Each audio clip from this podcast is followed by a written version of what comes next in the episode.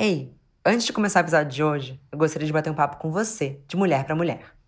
Esse episódio não vai ser daqueles mais divertidos. E eu confesso que as discussões que vamos levantar aqui podem até parecer um pouco distantes da sua realidade nesse momento. Mas se você tem uma mãe, irmã, tia ou amiga querida, com certeza esse papo vai trazer reflexões importantes para que você ajude a cuidar de todas essas mulheres. O Outubro Rosa pode aparecer uma data comercial e publicitária muitas vezes. Mas a verdade é que existe um propósito muito importante por trás dessa campanha: falar sobre o câncer de mama e como podemos tomar atitudes diárias para preveni-lo. E é por isso que eu peço alguns minutos da sua atenção, para que você aprenda junto comigo o que todas nós devemos saber sobre essa condição que acomete tantas mulheres. Bom dia, óbvias! Eu sou Marcela Ceribelli e hoje converso com a doutora Renata Araquelian. Esse episódio foi possível graças ao apoio do América Centro de Oncologia Integrado, que nesse mês de outubro quer fazer com que todas nós sejamos cada vez mais cientes das atitudes que precisamos tomar para nos mantermos cada vez mais fortes e saudáveis, cuidando uma das outras sempre que possível. Ah, e outra coisa. Esse episódio também estreia um novo formato no Bom Dia Óbvios. Acionamos a nossa comunidade no Instagram para entender quais são as perguntas que rondam as suas cabeças sobre esse assunto. Selecionamos as principais e todas foram respondidas no nosso último bloco. Vamos lá?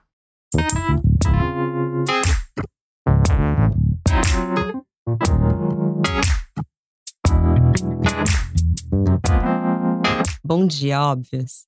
Renata, muito obrigada por ter aceitado participar do nosso programa de hoje. Obrigada a você, o prazer é todo meu. Bom, sabemos que hoje a nossa pauta é saúde feminina e a gente vai ter um bloco super especial com perguntas da comunidade da Óbvias, mas vamos começar do início. Doutora, conta um pouco sobre você, da sua jornada até é, a sua especialização de câncer de mamas. Pode se apresentar um pouquinho para quem está nos escutando aqui? Sim, eu sou, uh, bom, médica oncologista, fiz primeiro, uh, depois da faculdade, fiz uma residência de dois anos em clínica médica, uh, e aí depois uh, foi a, a, a, decisão do, de qual especialidade uh, eu seguiria. Uh, gostava de todas as especialidades clínicas, mas inicialmente pensei em fazer geriatria, porque eu adorava os velhinhos. e aí, de última hora, acabei seguindo para oncologia, porque eu sempre gostei muito de gente.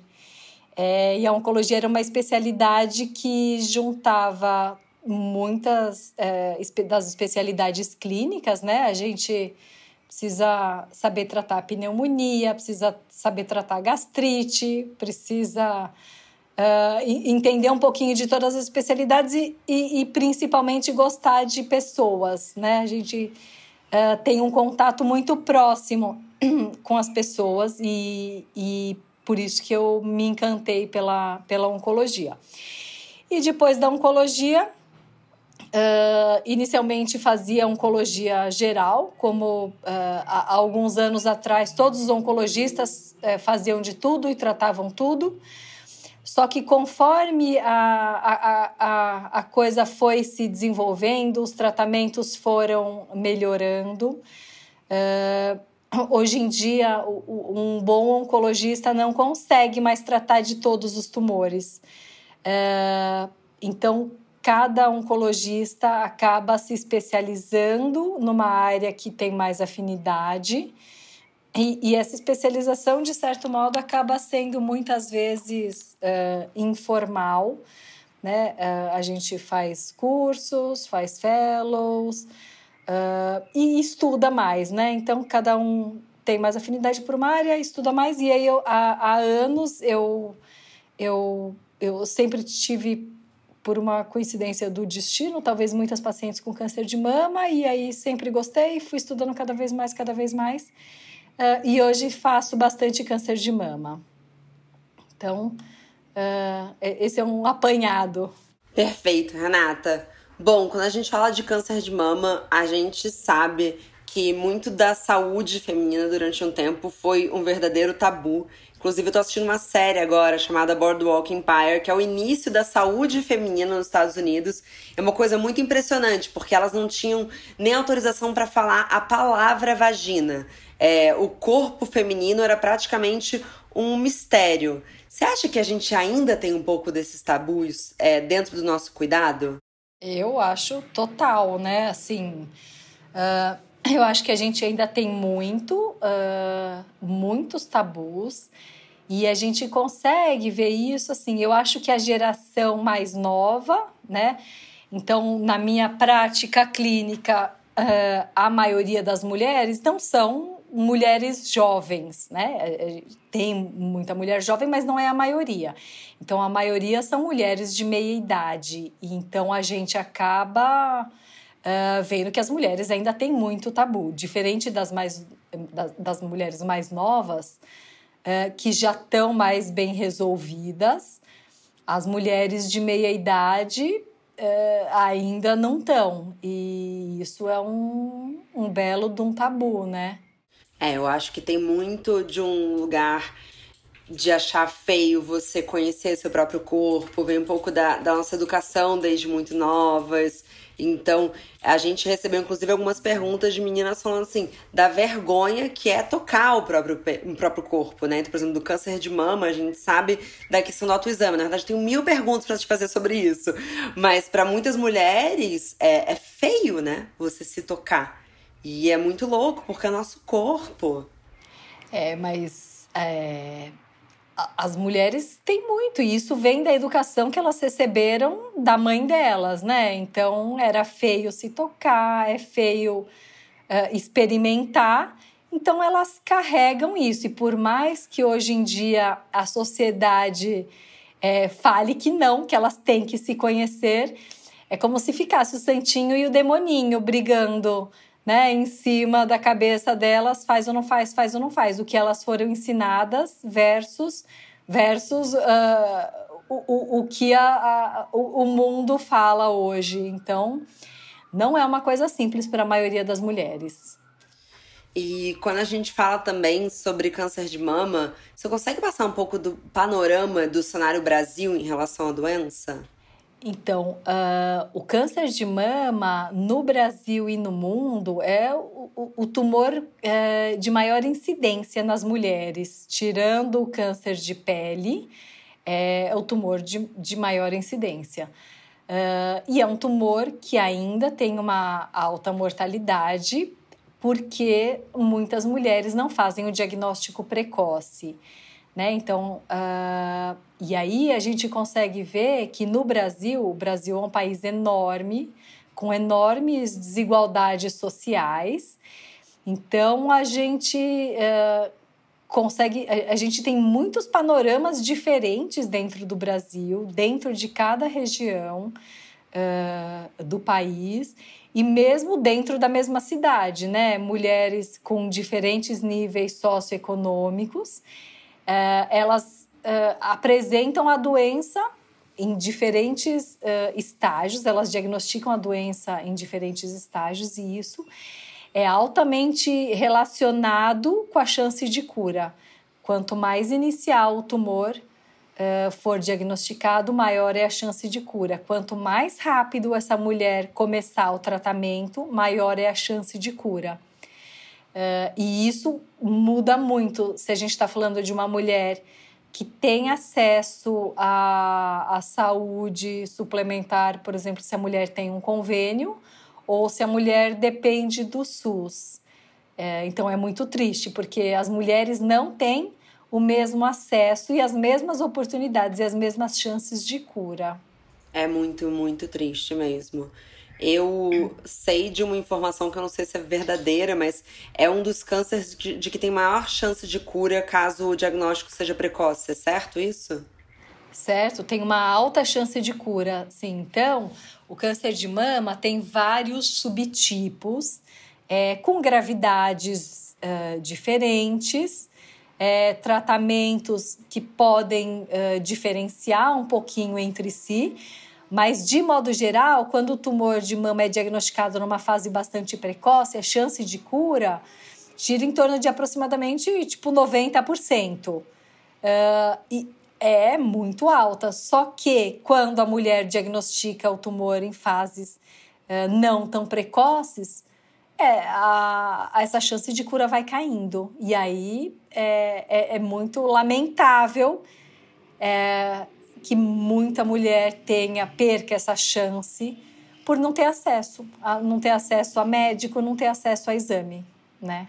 E qual que deveria ser a rotina de exames para a gente ter esse diagnóstico precoce em cada idade? Com 20 anos já é necessário fazer, por exemplo, mamografia? Não, para a maioria das mulheres, então assim, o, o câncer de mama, para a maioria das mulheres, a gente é, fala que ele é esporádico. O que, que é o esporádico? É que ele não é hereditário. Então, 10%, em torno de 10% das mulheres tem uma mutação genética hereditária, então que passa de geração para geração. E essas mulheres, elas têm um risco aumentado de ter câncer de mama. Então, essas mulheres uh, que são a minoria, elas têm uma, um, um esquema de rastreamento diferente. Agora, para a maioria das mulheres, Uh, o, o, esquema deveria ser fazer uma mamografia, então fazer mamografia anualmente a partir dos 40 anos. E aí, uh, o Ministério da Saúde e a Sociedade Brasileira de Mastologia, por exemplo, eles não concordam muito uh, com essa frequência, com qual esquema de acompanhamento. Uh, a maioria dos médicos oncologistas e mastologistas concordam com a, a, recomendação da Sociedade Brasileira de Mastologia, que é a mulher deve, deve fazer uma mamografia anualmente a partir dos 40 anos. E, e, e por que, que ela deve fazer a partir dos 40 e não a partir dos 50, por exemplo? Porque a gente sabe que, embora a maior incidência do câncer de mama seja a partir dos 50 anos, tem muita mulher que tem câncer de mama abaixo dos 50 anos.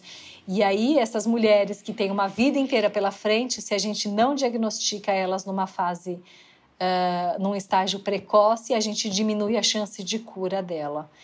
Então, idealmente, as mulheres deveriam fazer uma mamografia a partir dos 40.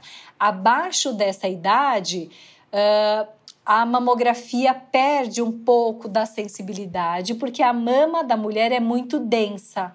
E aí uh, o exame não fica tão sensível. Então, as mulheres que têm indicação uh, de fazer um rastreamento numa idade mais precoce, que são essas mulheres que sabidamente têm alguma mutação uh, genética que predispõe ao surgimento de câncer de mama, é, elas associam muitas vezes, a, além da mamografia, elas fazem uh, um exame como a ressonância magnética. Mas, de modo geral, é a mamografia a partir dos 40. Super entendido. E antes disso, a ultrassom de mama? Então, abaixo de 40 anos, é, é preconizado a, a, o, a, o rastreamento para essas mulheres que têm alto risco, e para essas mulheres de alto risco, a gente até faz a mamografia, mas associa a ressonância das mamas, a ressonância magnética. Super entendido. Doutora, eu queria voltar um pouco do que você trouxe da questão social da doença, porque quando a gente fala que é um dos cânceres que mais acomete mulheres, se a gente pensar no número de famílias que, que as mulheres assumem o lugar de chefia, como que isso também escancara as diferenças sociais de tratamento, mas também de um adoecimento geral da sociedade por conta dessa doença? Então, uh, total, né? E aí a gente também não fala só em mulheres que dependem do SUS, por exemplo, né? E que têm uma condição socioeconômica uh, menos privilegiada. A gente uh, aí escancara geral em todas as, as classes uh, sociais, em todos os níveis socioeconômicos, porque a mulher acaba sendo o, o, o centro da família, né? É, muitas vezes o, ela é a, a base econômica mas muitas vezes, e na maioria das vezes, ela é a base social, ela é a base da família, ela é o elo que sustenta toda a família. Então, quando a mulher adoece, adoece a mulher, adoece o parceiro, adoecem os filhos, adoecem os pais, né? E, e, e muitas vezes adoecem os amigos. É, então, quando a gente dá, tem que dar o apoio é, para a mulher e, idealmente, a gente deveria dar o apoio para toda a rede de apoio dessa mulher, para que a toda a rede de apoio consiga dar o suporte que, que essa mulher precisa. Nossa, e tem um dado assustador que veio da CBN de que mais de 70% das mulheres com câncer de mama são abandonadas pelo marido.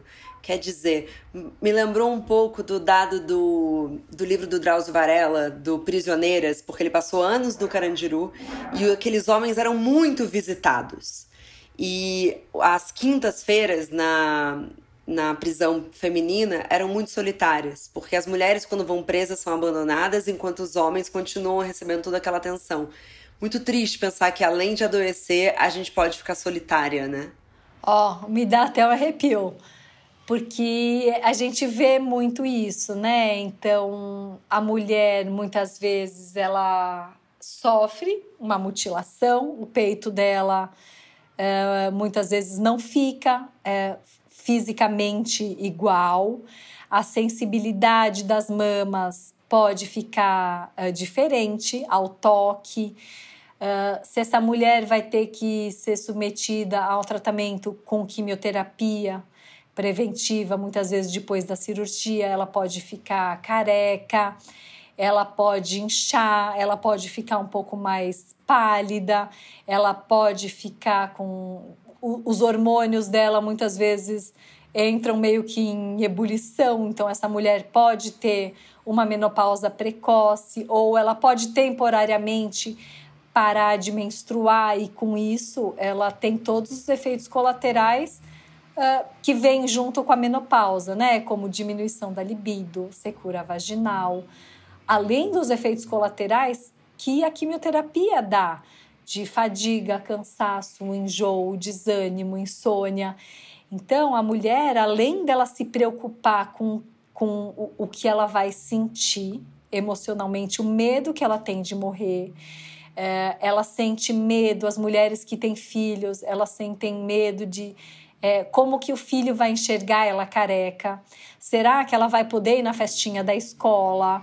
É, será que ela vai estar tá viva é, para ver o filho se formar? Será que ela vai estar tá viva para dar o suporte para o filho uh, pequeno, adolescente e adulto, muitas vezes?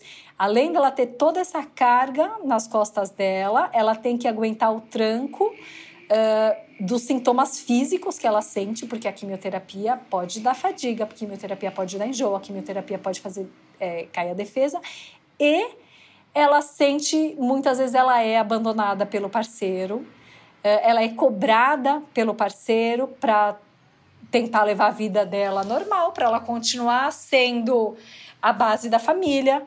Por que, que ela não vai cozinhar? Por que, que ela não vai ao supermercado? Por que, que ela não vai levar o filho uh, na escola? Por que, que ela não vai ter relação à noite? Né? Então, ela é cobrada por todos os lados. É, ela se cobra uh, para dar conta dela, da família e do marido, ou, ou, do namorado, do parceiro, que muitas vezes não entende, finge que está tudo ok e que ela precisa continuar cumprindo todos os papéis uh, que ela deveria cumprir, né? Supostamente deveria cumprir, pelo menos na, na visão deles, né? Então, assim, a gente vê é, homens que são parceiros, a gente vê homens que são parceiros, mas se é, não é a maioria. Infelizmente, não, não, é a, não é a maioria e a mulher sofre muito. É muito pesado ela ter que ter que lidar com tudo isso e ter que sorrir e tentar agradar sem vontade para não perder o marido, né? Para não perder o namorado. É, é muito triste. Nossa, isso me deixa destruída. Eu tava Tava pensando enquanto estava falando, caramba, assim, é, a dor de ser mulher, às vezes, ela vem é, intensa, né? Essa expectativa de todas essas caixinhas e casinhas a serem preenchidas. E eu não gosto de também colocar, ah, todos os homens são assim, todas as mulheres são assim, mas vamos combinar que assim, o homem pega uma gripe, ele não pode pegar um copo d'água, né? É, pois é. E assim, e é muito triste a gente ver, às vezes, é, muitas vezes eles é, vão levar a mulher para consulta e não entram na consulta porque não querem, é, deixam a mulher no centro de oncologia para fazer o tratamento, podendo ficar ao lado dela, podendo né, passar aquelas horas é, do lado conversando, batendo papo, acolhendo. Mas é, é, é, é muito duro. E aí, o, o que a gente acaba vendo, que muitas vezes que é muito bacana, que a mulher começa o tratamento amedrontada, amedrontada pelo que vai vir, pelo que ela vai passar, uh, amedrontada uh, com o fato de que talvez ela seja abandonada no meio do caminho pelo, pelo companheiro dela.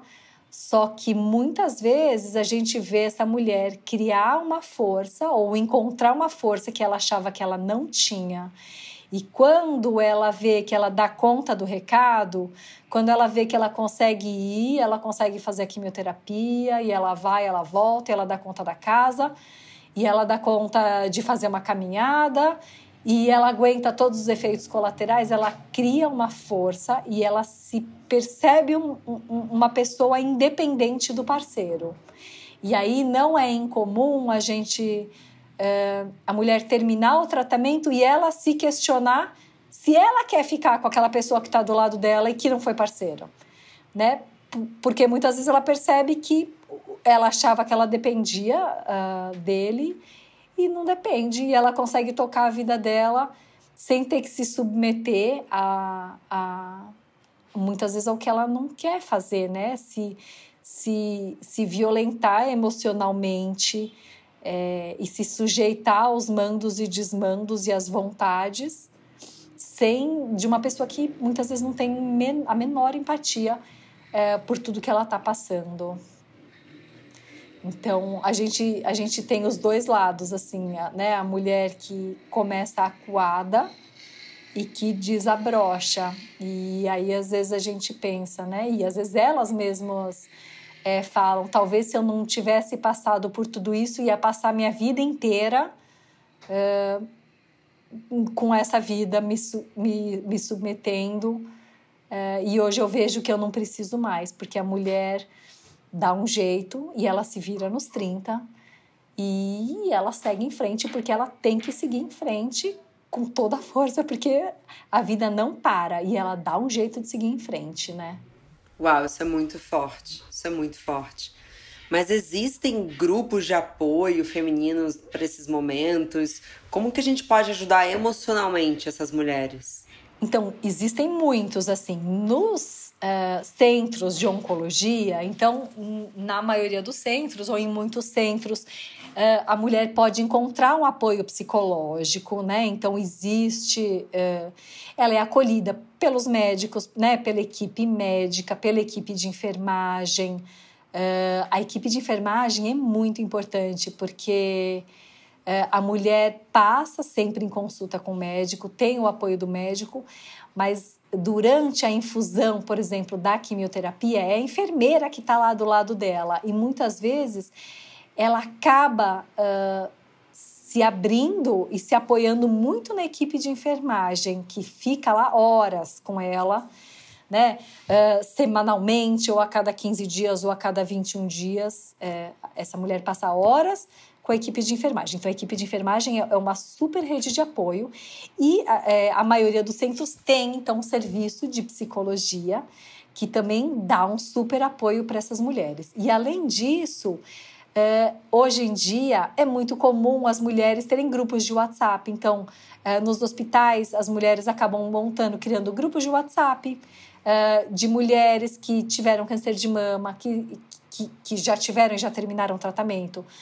que estão fazendo o tratamento. Então, uh, elas trocam informações, elas trocam, a, né, é, trocam figurinha, é, uma acolhe a outra, uma apoia a outra. Então, é grupo de WhatsApp, é grupo no Facebook. Uh, e isso é muito bacana, porque há, há um tempo atrás a gente não tinha, elas não dispunham dessa, né, dessa tecnologia a favor. E, e, isso putz, é super bacana. As mulheres conseguem se conectar muito fácil. E, e é, é muito legal porque as mulheres que já passaram pelo tratamento elas apoiam as que estão começando e que estão com medo e que não sabem o, o, o que está por vir. É, e é uma rede de apoio muito legal entre elas. Assim, isso faz muita diferença. Bom, doutora, as minhas perguntas ficam por aqui, mas eu vou ter algumas perguntas da nossa comunidade. Eu acho que tem coisas aqui bem poderosas, dúvidas é, bem pertinentes. Então, vamos lá para a primeira. Se eu possuo histórico de câncer na minha família, eu posso ser considerado um grupo de risco? Então, a gente sabe que uh, existem uh, mulheres que têm uma história familiar rica em câncer de mama e muitas vezes também em câncer de ovário. Então, uh, o, a, a chama atenção para gente câncer de mama e câncer de ovário. Então, muitas vezes a mulher fala, ah, tenho uma história familiar rica em câncer. Mas não é todo câncer que predispõe ao câncer de mama. Uh, luzinha uh, amarela, câncer de mama e ovário. Não é é, é, então, existem mulheres que têm história familiar de câncer de mama e ovário, mas que não têm uma mutação hereditária conhecida que a coloca num risco maior.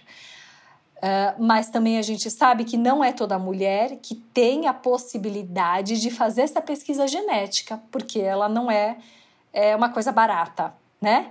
Uh, então, a mulher que tem uma história familiar rica em câncer de mama e ovário e que não tem a possibilidade, a disponibilidade de fazer essa pesquisa genética, ela deveria sim ter um. É, deveriam olhar, o, o, médico dela deve olhar com mais cuidado para ela.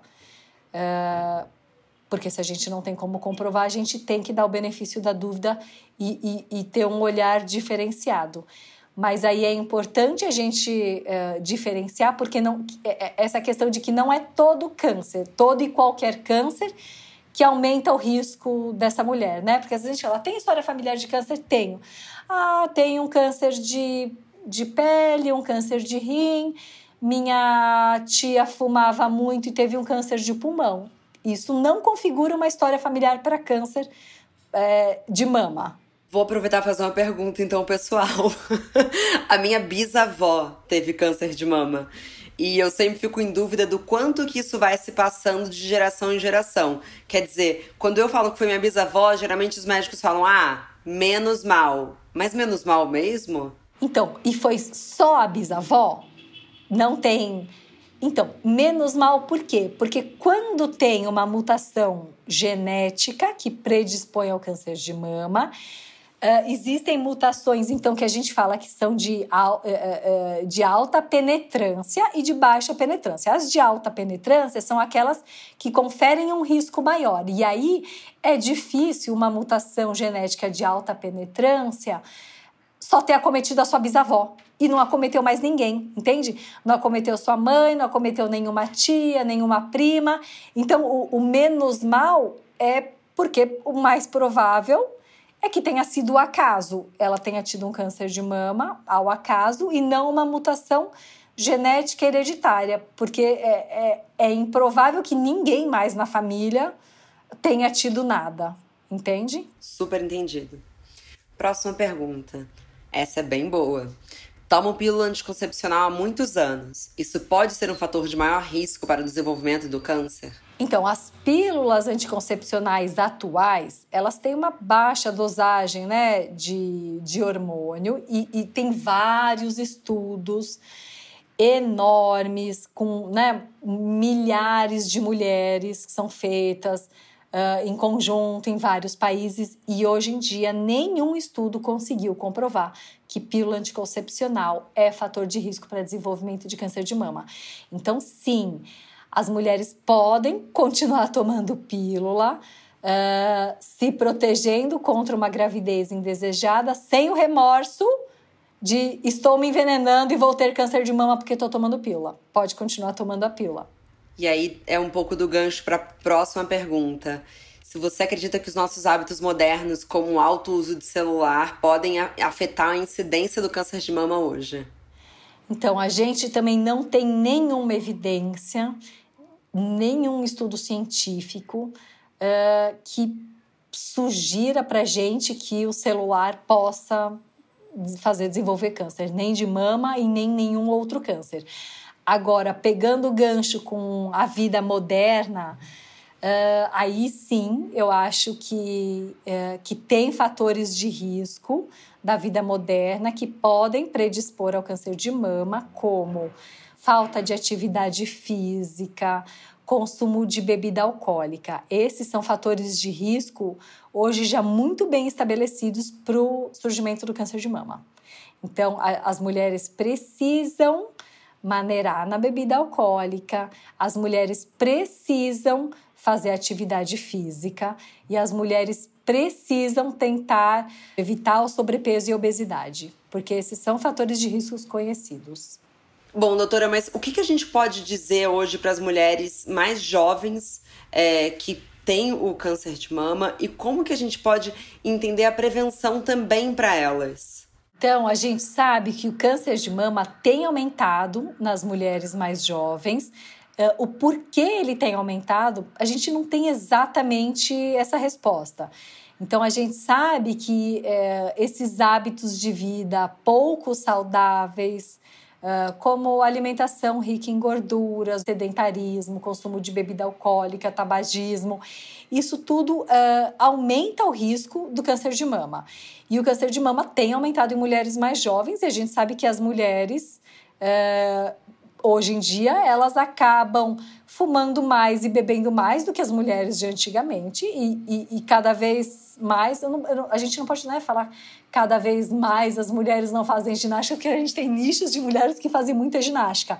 É, tem, e, e isso, e, a gente vê mulheres que fazem muita ginástica e também tem câncer de mama. É, mas então a gente não sabe exatamente, a gente não conhece todos os fatores de risco. É, mas então, os fatores de risco que a gente conhece, a gente tem que estimular as mulheres a, a, tentarem evitar, a tentar evitar esses fatores de risco que aumentam o risco de câncer de mama. Uh, e aí as mulheres, anualmente, elas têm sim que passar com o ginecologista, para o ginecologista examinar a mama delas, e é muito importante que elas também façam o autoexame das mamas. Uh, porque as, se elas detectarem qualquer coisa de diferente, elas precisam ir ao médico, para o médico fazer uma investigação mais profunda. Uh, não adianta, por exemplo, para a maioria das mulheres, uma mulher jovem, a gente, a gente recomendar que uma mulher de 35 anos faça mamografia anualmente. Porque a, a mama de uma mulher jovem ela é muito densa. E a, a, a alta densidade mamária ela diminui a sensibilidade da mamografia em detectar lesões, uh, lesões tumorais. Então, a, a mamografia não é um super exame para mulheres jovens. Então é importante que as mulheres elas uh, vá, vão ao ginecologista uma vez ao ano para que o ginecologista examine a mama delas. É muito importante que elas façam o autoexame das mamas e se elas notarem qualquer coisa né, de diferente na mama delas, ah, notei algum caroço que não tinha, notei algum nódulo que eu não tinha. Tá saindo secreção pelo meu mamilo. Meu mamilo inverteu, ele tá mais retraído. Elas precisam procurar uma assistência médica, é, porque isso é, não é normal. Então, elas precisam investigar para saber o que é. é. E se for alguma coisa anormal, se for um, um tumor de mama, que descubra logo para começar logo o tratamento. Perfeito. Bom, última pergunta sobre o que você disse da densidade mamária. Tem uma dúvida sobre cirurgia plástica e câncer de mama. O implante mamário, também conhecido como silicone, ele dificulta no diagnóstico?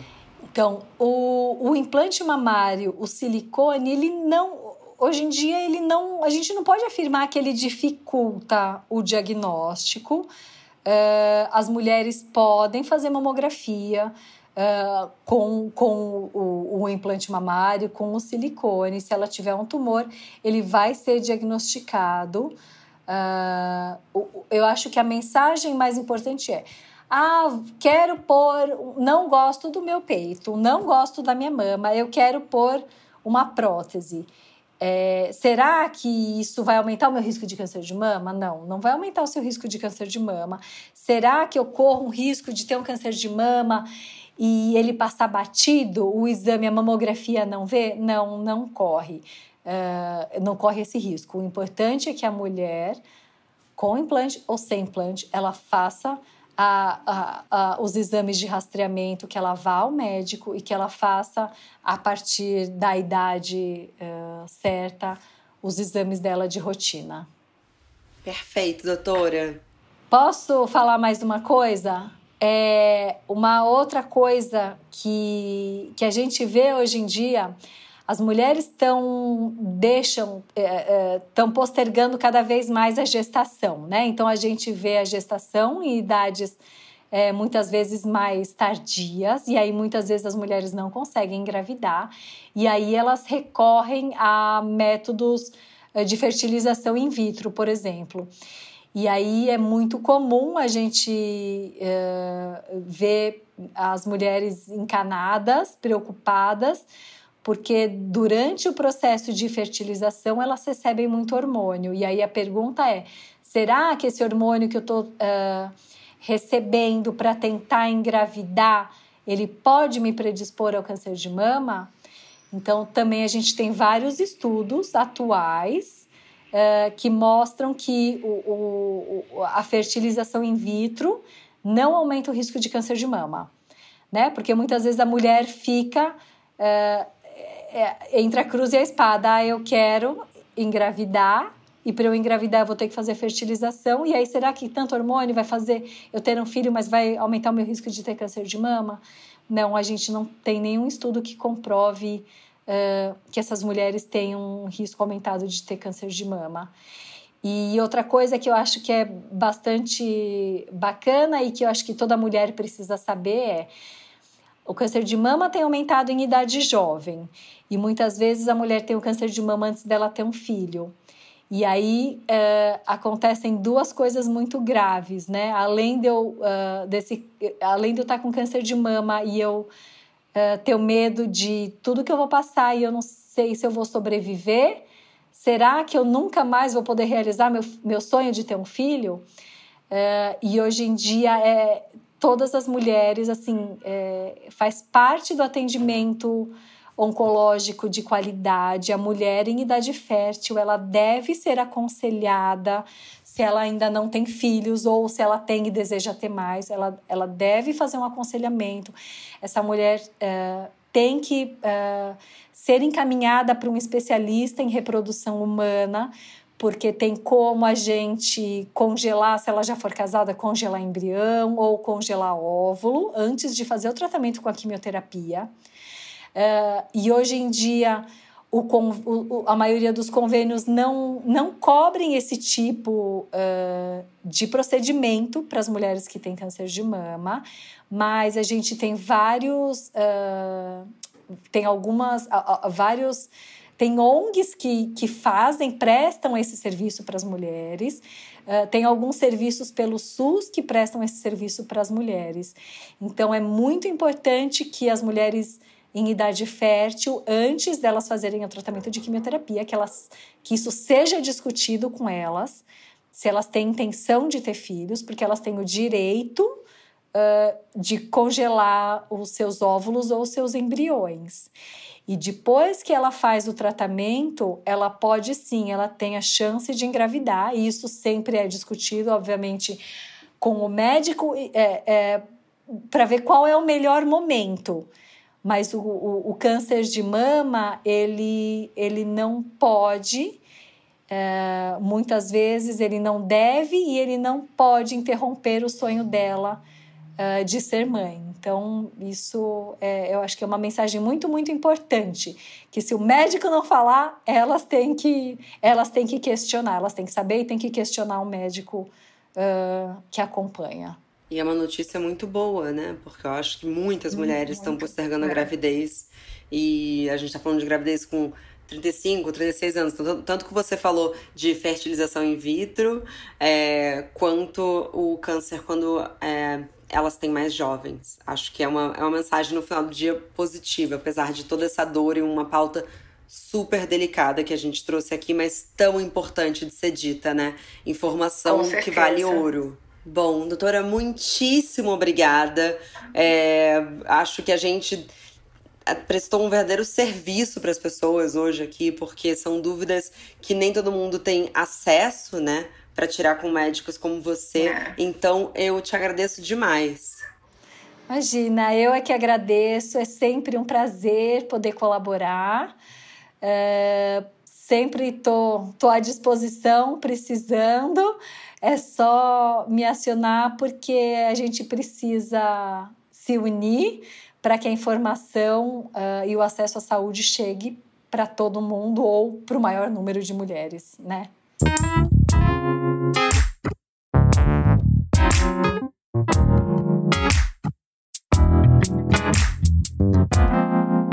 Muito obrigada também a você que nos escutou até aqui. Mas a nossa conversa não tem fim. Continuamos semanalmente na nossa newsletter, que você pode se inscrever no www.obvious.cc, no Instagram, arroba Agency, e com comentários e sugestões sempre com carinho no bomdia.obvious.cc. Bom dia, Óbvias!